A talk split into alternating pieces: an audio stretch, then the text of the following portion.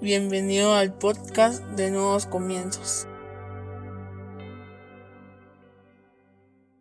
Bienvenidos sean todos y cada uno de ustedes una vez más a Nuevos Comienzos. Qué alegría tenerlos con nosotros este día. Hoy vamos a hablar sobre vivir o sobrevivir. Para eso yo te voy a invitar a que vayas a tu Biblia o a tu aplicación y que busques Juan 10, 10 en la versión PDT. Juan 10, 10 en la versión PDT dice, el ladrón solamente viene para robar, matar y destruir. Yo vine para que la gente tenga vida y la tenga en abundancia. Una vez más, el ladrón solo viene para robar, matar y destruir. Yo vine para que la gente tenga vida y la tenga en abundancia. Cierra tus ojos, vamos a orar. Padre, en el nombre de Jesús te damos gracias, Señor, por el privilegio que nos das de escuchar tu palabra. Te pedimos que hables a nuestra vida, a nuestra mente, a nuestro corazón, a nuestro espíritu, que renueves nuestros pensamientos, que nos permitas, Señor, comprender a cabalidad todo lo que tú quieres enseñarnos este día, pero sobre todo que lo que hoy aprendamos lo podamos llevar a la práctica por medio de obras nuestra vida diaria, para no solo ser oidores de tu palabra, sino hacedores de la misma. En el nombre poderoso de Jesucristo. Amén y amén. Como te digo, hoy vamos a hablar sobre vivir o sobrevivir. En el mundo existen dos tipos de personas. Las personas que se atreven a vivir y las personas que se atreven a sobrevivir. Las personas que se atreven a vivir son aquellas que constantemente están innovando en su vida, son aquellas que saben que pueden salir adelante, son aquellas personas que son ingeniosas, son aquellas personas que están dispuestas a ir creciendo conforme va pasando el tiempo que han vivido. Las personas que están dispuestas a sobrevivir son aquellas que siempre van a tener una mente negativa, son aquellas personas que no tienen una visión clara hacia dónde van, sino que simple y llanamente piensan que con que sobrevivan el día a día es más que suficiente. La diferencia de estas dos personas es el desánimo que se ha instaurado en sus vidas. Dependiendo del grado de desánimo que tengan o cómo manejen ese desánimo, van a vivir o van a sobrevivir. Pareciera que es un título de una película de acción o pareciera que es un título de una película apocalíptica, pero es la verdad. Dios no nos mandó a sobrevivir, Dios nos mandó a vivir. Es más, la palabra de Dios dice, yo he venido a darles vida y vida en abundancia. Eso significa que el Señor vino para dejarnos una vida y que vivamos esa vida en abundancia. Pero es a lo largo de los años que nosotros dejamos de vivir esa vida de abundancia o es a lo largo de los años que nosotros tomamos decisiones que hacen que nuestra vida ya no sea una vida de abundancia. No estoy hablando de la prosperidad, eso es diferente. Estoy hablando de una vida plena, de una vida que se siente llena de vida si vale la redundancia, porque existen vidas que están prácticamente muertas. Hay personas que se levantan hoy en día pensando en que, ah, bueno, es un día más, pero hay otras personas que ven oportunidad en un nuevo día. Hay personas que cuando buscan trabajo lo están buscando con todo el ánimo del mundo, que todos los días que están buscando trabajo, no importa si pasó un mes o pasaron dos meses, piensan y creen realmente y genuinamente que es una nueva oportunidad para conseguir un nuevo trabajo. Y hay otros que ya se dieron por vencidos y es el segundo día que han salido a buscar trabajo y dicen, bueno, para mí ya no hay nada, yo ya estoy viejo, no tengo estudios, nadie se va a fijar en mí, no sé qué va a ser de mi futuro y empiezan a armar toda una novela en sus cabezas. Esas dos personas, dos tipos de personas, son uno el que sabe vivir y otro es el que sabe sobrevivir. ¿Qué vida estás viviendo tú? ¿Tú estás sabiendo vivir o estás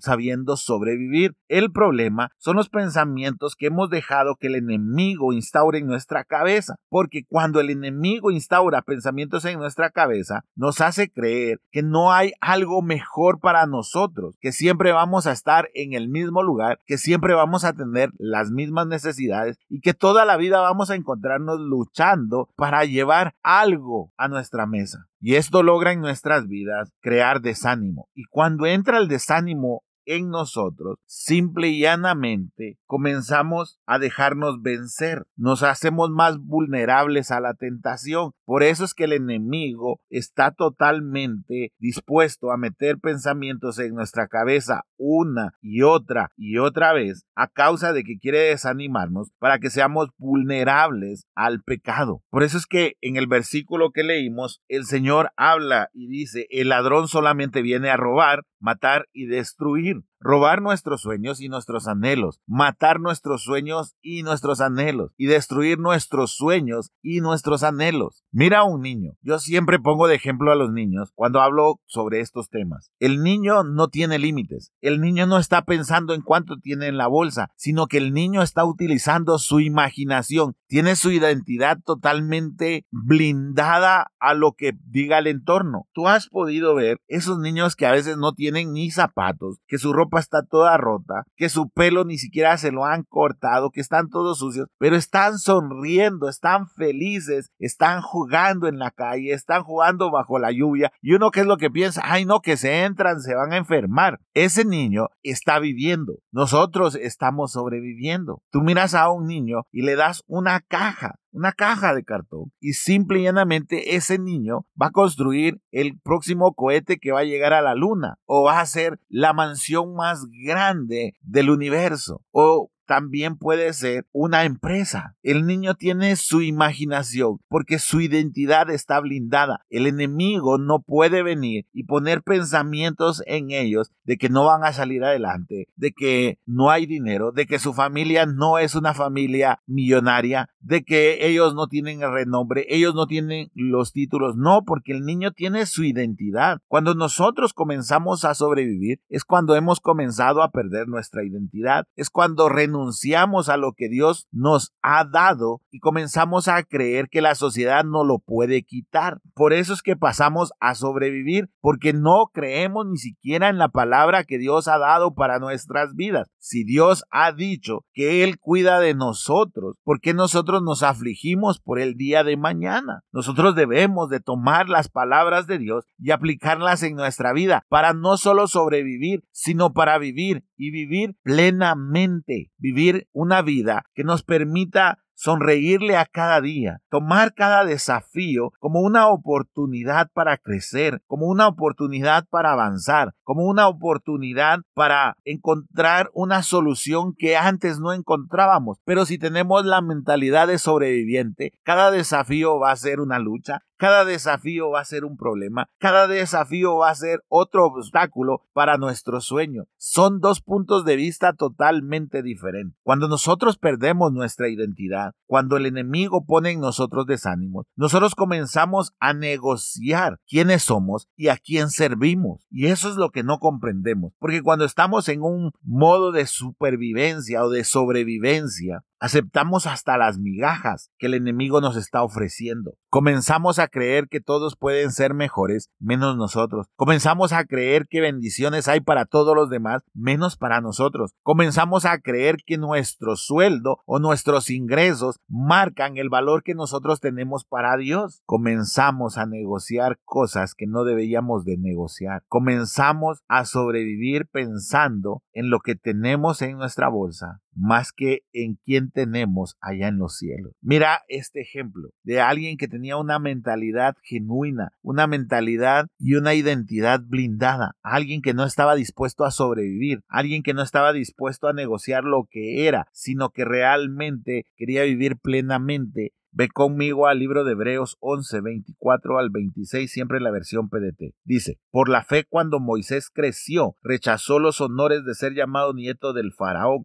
Moisés decidió no disfrutar los placeres pasajeros del pecado, al contrario, decidió sufrir junto al pueblo de Dios, prefirió sufrir por el Mesías que tener todos los tesoros de Egipto porque estaba esperando la recompensa de Dios. Cuando tú estás sobreviviendo, tú estás esperando la recompensa del mundo, pero cuando tú estás viviendo y estás viviendo plenamente, estás esperando la recompensa de Dios. Mira Moisés, no estaba haciendo un buen trato para la sociedad. ¿Cómo era que iba a renunciar a los placeres de ser llamado hijo de la hija del faraón, el nieto del faraón, ¿cómo se iba a negar a ser el nieto de la persona con más dinero o con más poder en la tierra en ese momento? No, prefirió ir a sufrir porque sabía que su recompensa venía de Dios, no del más rico, no del más millonario de la tierra, sino del universo, de la persona más poderosa del universo, de la persona que lo creó. Cuando nosotros no nos medimos a causa de nuestros ingresos, sino a causa del valor, de la creatividad, del talento que Dios ha puesto en nuestras vidas, nosotros no vamos a sobrevivir, vamos a vivir y vamos a vivir plenamente. No nos vamos a rebajar por un sueldo, sino todo lo contrario, vamos a trabajar porque así se debe de hacer, no vamos a trabajar por un sueldo. ¿Sabes quiénes son los trabajadores más valiosos en una empresa? Son aquellos que aman su trabajo, no los que aman su sueldo. Alguien que vive es alguien que ama su trabajo. Alguien que sobrevive es alguien que ama su sueldo, porque piensa y pone toda su esperanza en su sueldo. Moisés estaba diciendo, yo vivo, yo no sobrevivo, porque si yo sobrevivo, simple y llanamente tengo que estar al lado del faraón. Pero si yo he decidido que mi vida es del Señor y que yo voy a vivir no a sobrevivir, no importa si renuncio a todo esto, porque la recompensa de Dios es muchísimo más grande. Tenía la certeza, tenía la fe de que Dios era mejor que cualquier millonario, que cualquier gobernador. Hoy en día nosotros ponemos nuestra esperanza en los presidentes, en los diputados, en la gente de la política. ¿No te has dado cuenta cómo a veces cuando alguien importante entra a una iglesia, todos le rinden pleitesía, porque todos están pensando, si yo le caigo bien, me va a dar un trabajo, y no se dan cuenta que es más importante contar con el favor de Dios que con el favor de un político. Es que hay una gran diferencia entre vivir y sobrevivir. Yo espero que tú estés viviendo y no estés sobreviviendo. Que el desánimo no sea parte de tu vida, porque el desánimo te detiene, el desánimo te roba tu identidad, el desánimo hace que tú pienses que no hay esperanza para ti, que tú pienses que no hay esperanza para tus hijos, que te vayas a dormir y que en lugar de dormir estés pensando en qué va a ser de tus hijos, qué les vas a dar de comer al otro día, ¿Cómo vas a sobrevivir? Esa no es vida, esa es amargura, esa es estar detenidos en el desánimo. Pero alguien que vive se acuesta diciendo, en paz me acostaré y asimismo dormiré, en Dios descansaré, porque Él es mi proveedor, Él es mi sustento, Él es mi pronta ayuda. Ese tipo de cristianos es el que vive y el que vive plenamente, porque su esperanza está en Dios. ¿En dónde está tu esperanza? Mira este otro pasaje que tal vez no se predica tanto porque es más emocionante la batalla del final, pero algo sucedió a todo el ejército de Israel. El enemigo había logrado poner desánimo en ellos para no vivir, sino solo para sobrevivir. Y ahí habían perdido la batalla. Acompáñame a Primera de Samuel 17, 8, 11 en la versión PDT. Goliat salía todos los días y desafiaba al ejército de Israel diciendo, ¿por qué están todos en orden de batalla? Yo soy filisteo y ustedes son siervos de Saúl. Así que elijan a un hombre y mándenlo a pelear conmigo. Si me mata, él gana y los filisteos se convertirán en sus esclavos. Pero si yo lo mato a él, entonces yo gano y ustedes se convertirán en nuestros esclavos. Ustedes tendrían que servirnos. Goliat también dijo, me río del ejército de Israel. Los desafío a que envíen a uno de sus soldados a pelear conmigo. Saúl y el ejército oían el desafío de Goliat y tenían mucho miedo. Cuando hay desánimo en tu vida, te comienzas a llenar de miedo. Y peor si me despiden mañana. Y peor si no vendo nada mañana. Y peor si no pagan mañana. Y peor si esto. Y peor si aquello. Estábamos hablando esta semana en la mesa del comedor con mi esposa. Y le decía yo, ¿cuántos años estuvimos viviendo para sobrevivir? ¿Cuántos años estábamos pensando en, ¿será que van a pagar? Ya no tenemos. ¿Cómo vamos a hacer para mañana? es que no alcanza, es que, no sé, los nenes cada vez están creciendo más y demandan más y yo ya no tengo dinero, ya no puedo hacer nada. Estábamos sobreviviendo hasta que lo aprendimos. Aprendimos que nuestra vida no depende de un sueldo, nuestra vida no depende de un ingreso, nuestra vida depende de Dios. Dios en su bondad nos enseñó y nos ha guiado y nos ha mostrado que si tenemos su favor, las cosas suceden y cambió nuestra vida. Hoy ya no estoy peleando con mi jefe porque no va a pagar el día que dijo que iba a pagar o posiblemente se retrasó por algún problema. No, todo lo contrario. Estoy agradecido de tener un trabajo. Estoy agradecido de que Dios es nuestro proveedor. Tal vez tú no te has dado cuenta, pero en algún momento de tu vida, a causa de un sueño roto, de una esperanza perdida, de una frustración, de la larga espera de una promesa, tú entraste en un modo de supervivencia, decidiste sobrevivir y ya no vivir. Sabes, yo admiro a las mujeres, yo admiro a las madres. Las madres tienen un poder inventivo del tamaño del mundo. Las madres miran que hay en el refrigerador y crean el plato más extraordinario del mundo. Las madres les ponen hasta nombres simpáticos a los platos de comida. Recuerdo cómo mi mamá nos motivaba y nos decía, tengo cinco quetzales, vamos a comprar unas tortillas con pollo ahí a la parada del bus y luego compramos dos quetzales de, tortillas para que compartamos. Para nosotros era una comida extraordinaria. O cuando nos decía, ¿saben qué? Voy a ir a comprar una bolsita de chicharrón a la tienda y vamos a comprar tortillas y vamos a comer tortillas con chicharrones y compraba limón, nos ponía sal y era como que estuviéramos comiendo los chicharrones más exquisitos que existen. O cuando nos hacían los frijoles, los guatemaltecos somos personas que sabemos preparar los frijoles de X cantidad de maneras. O cuando mi mamá se ponía a bordar un cuadro, cuando se ponía a hacer muñecas, cuando se ponía a vender peluches, pero ella nunca se rindió. Ella no estaba diciendo voy a sobrevivir, ella decía yo tengo que vivir. Nunca nos dijo, ¿saben qué, hijos? Siempre vamos a ser pobres, siempre vamos a estar en la misma situación. Todos los días se levantaba mi mamá y nos decía, si ustedes se esfuerzan, si ustedes hacen bien las cosas, si ustedes encuentran el favor de Dios, su vida va a cambiar radicalmente. Va a llegar el momento en el que la situación que estamos viviendo ya no va a ser la misma. Estoy hablando de mi experiencia personal, pero he visto a otras mujeres que se mueven, que con una estufa pueden crear una venta de comida, que con lo que saben hacer le dan de comer a toda una familia. Esas son mujeres que viven, no que sobreviven. Pero también he visto, desafortunadamente, a hombres que se dan por vencidos, que entran en una depresión cuando los despiden de su trabajo, que entran en modo de supervivencia,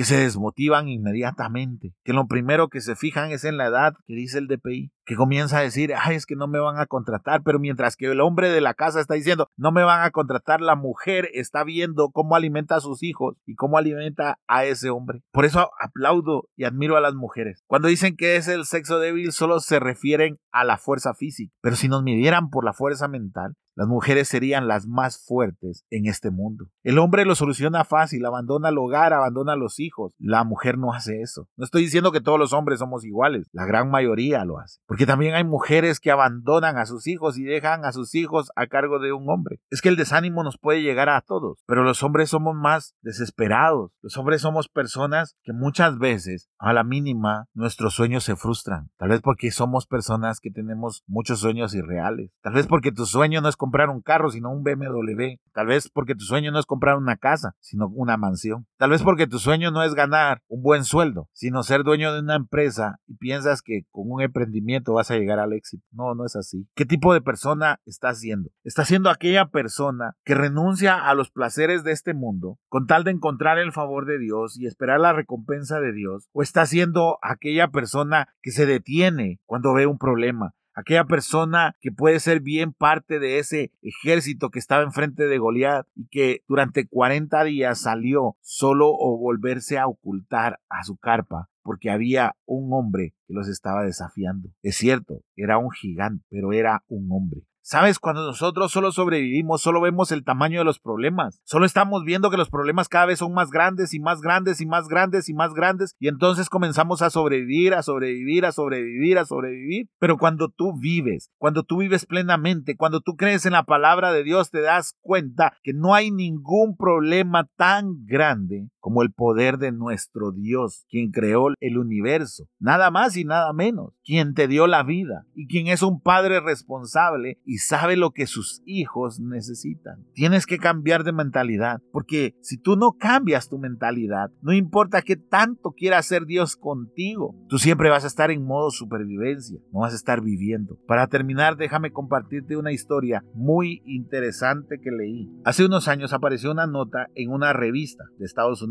sobre un hombre alcohólico y sin hogar en la ciudad de Nueva York que salvó a una mujer llamada Sonia López y a su hijito de dos años. Su casa se estaba incendiando y ellos estaban atrapados dentro. El vagabundo, que se llamaba John, convenció a la mujer para que le arrojara a su hijo por la ventana y él lo recogería abajo en la calle. John atrapó al niño de 12 kilos y ayudó a Sonia a salir. El niño no sufrió ningún rasguño y luego atendieron a la madre por el humo que había inhalado pero enseguida le dieron de alta. Los dos se encontraban bien. Más tarde, cuando entrevistaron a John, él se describió a sí mismo como un mendigo borracho. Después, en un tono de desánimo, agregó que siempre sería así. La pregunta de esta historia es, John decía que él siempre sería así, pero si tú le preguntas a Sonia qué pensaba de John, te aseguro que para ella era un héroe. Aunque estuviera borracho, él hizo algo memorable, honorable y audaz. Pero como John había estado desanimado tanto tiempo, ya no podía ver lo valioso que era. Ya no podía verse como un héroe, sino como un simple borracho. Tal vez has estado desanimado tanto tiempo que ya no te puedes ver como un hijo de Dios, ya no te puedes ver como una persona llena de promesas, de palabras de parte de Dios, ya no te puedes ver como aquella persona que confiaba ciegamente en Dios, aquella persona llena de fe. Tal vez tú ya estás renunciando a todo eso y tú estás diciendo, no, yo soy simplemente X persona, uno más, que no soy diferente, que estoy luchando por sobrevivir, que la situación económica está mal, que no sé cuándo se va a componer, que lo único que me queda es seguir luchando. No dejes que el desánimo sea parte de tu vida. No podemos impedir que el desánimo venga, pero sí podemos hacer que el desánimo salga, porque no queremos sobrevivir, queremos vivir y vivir plenamente. Tal vez para ti eres uno más, tal vez para el Señor eres el próximo gran empresario, eres el próximo ingeniero, el próximo arquitecto, el próximo doctor, tal vez para el, Señor eres el próximo científico, tal vez tú eres visto en los cielos como el papá o la mamá del próximo evangelista, pero tú no te puedes ver de esa manera. Tú lo que estás viendo es que estás sobreviviendo y tú no puedes creer que todos esos pensamientos se tengan allá en el cielo por ti. Tú no puedes creer que todos esos pensamientos de Dios puedan venir sobre tu vida porque tú estás sobreviviendo, estás tan desanimado que te sigues viendo como John, como aquel borracho, cuando realmente él se había convertido en un héroe. Abandona hoy ese modo de supervivencia que has tenido. Abandona ese valor que te da un sueldo. Comprende que el valor te lo da Dios, que Él no te va a dejar desamparado, que Él siempre va a ser tu proveedor. Y si no me crees, mírate hoy en día, la edad que tú tienes, el lugar en donde estás trabajando, lo que estás consiguiendo, lo poco o mucho que has comprado o has obtenido en la vida, mírate y te darás cuenta que es Dios siempre respondiendo a una necesidad de su Hijo. No dejes que el enemigo esté poniendo pensamientos de que tú no lo vas a lograr, sino todo lo contrario. Dios te está recordando todos los días que todavía no ha terminado contigo que todavía no se ha dado por vencido contigo, sino que está lleno aún de muchas y mejores bendiciones para tu vida y para los tuyos. Si tú crees eso, a vivir plenamente. Cierra tus ojos. Vamos a orar. Padre, en el nombre de Jesús te damos gracias, Señor, por esta palabra. Gracias por lo que hablaste. Gracias por lo que dices. Gracias, Señor, porque hoy aprendimos que el valor no nos lo da la situación que estamos enfrentando, ni el sueldo, ni el título que tengamos, sino que el valor no lo das tú. El valor no nos lo da la sociedad, sino que tú, Señor, que a partir de hoy vamos a vivir y vamos a vivir plenamente, vamos a disfrutar cada momento del día, vamos a sonreír con nuestros hijos, vamos a dejar de un lado la preocupación y vamos a confiar más en tu palabra, vamos a confiar más en ti, Señor, vamos a confiar en que tú siempre vas a estar con nosotros y que tú eres nuestro proveedor, nuestra pronta ayuda, nuestro escudo en momentos de necesidad, Señor. Gracias, porque hoy dejamos ese modo de supervivencia y vamos a comenzar a vivir. Que no importa la edad que tengamos, a nuestros 20, 30, 40, 50, 60 años, vamos a comenzar a vivir una vida plena como tú la diseñaste para nosotros. Gracias, Señor, en el nombre poderoso de Jesucristo. Amén y amén. Espero que este podcast haya sido de bendición para tu vida. Yo te voy a pedir que lo compartas en tus redes sociales, que te suscribas a los diferentes canales en donde lo publicamos. Recuerda, miércoles, sábados y domingos hay un nuevo podcast para ti. Que Dios te bendiga.